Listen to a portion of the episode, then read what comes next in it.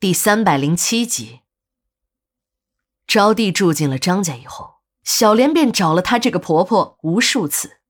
霞姐每次听小莲倒完苦水后，都要安慰一番，并再三保证要好好的管管自己的儿子，让儿子回心转意，把那个鸠占鹊巢的野女人给赶出去。小莲和招娣的战争没进行几天，她这个书香门第出来的女人便败在了招娣的手下。再加上这时候的张勇早就站在了招娣的一边，他完败了，被这个突如其来的小三彻底的赶出了家门。无家可归的小莲不敢回娘家，怕自己的父亲受不了打击，便住进了婆婆家。霞姐对小莲的印象一直很好，便也大度的收留了这个被自己儿子赶出家门的儿媳。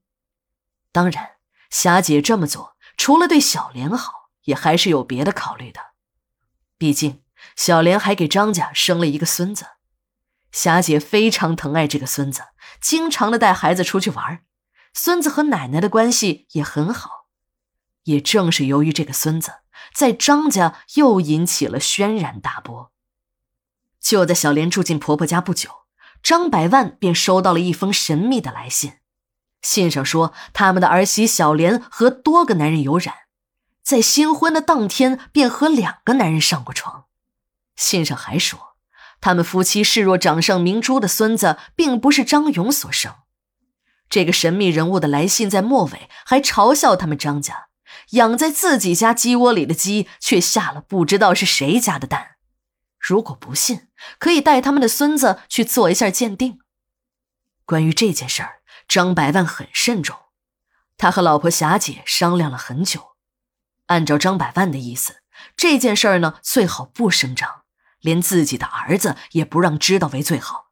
由自己和孙子去做一下亲缘鉴定，通过孩子和自己有没有亲缘关系，也能得出这孩子是不是张家的结论。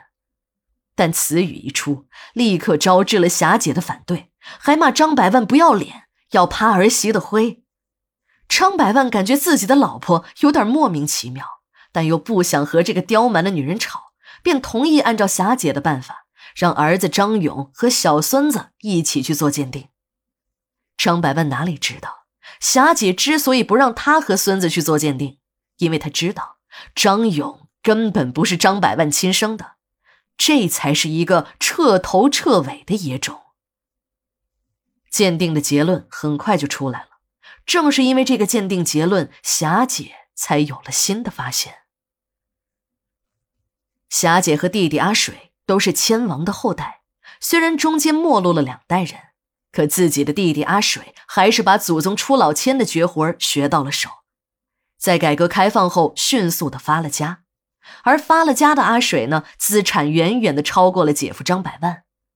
阿水混迹于赌场，这个行当是黑社会的天下，拥有亿万家财的阿水便也成了黑社会的老大。张百万除了对这小舅子的经营天才很佩服之外，最重要的是他对这小舅子黑社会大佬的身份相当的畏惧。别看自己这小舅子平日里对自己是客客气气的，那是因为有他的姐姐在。如果没有这层关系，这个笑面虎式的小舅子那翻脸的速度比翻书还要快。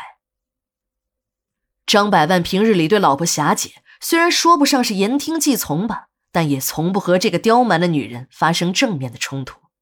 霞姐呢，也自持有一个黑社会的弟弟撑腰，对这个有着张阎王称号的男人，不但毫无惧色，还耍尽河东狮吼之能事。但这个刁蛮的女人在智商上明显不是张百万的对手。精明的张百万总是把这个蛮中带着傻气的女人哄得团团转。以至于张百万在外面到底养了多少个小老婆，他都一无所知。但是人精明过了头，也就成了另一种傻子。精明的张百万竟然不知道，霞姐是怀着别人的孩子上了自己的床。他一直以来也没有怀疑过张勇的身世。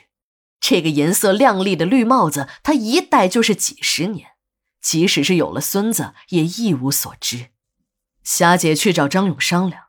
起初呢，他还怕儿子不愿意，可他一提，张勇竟然爽快的答应了。抽血、取样，一切都很顺利。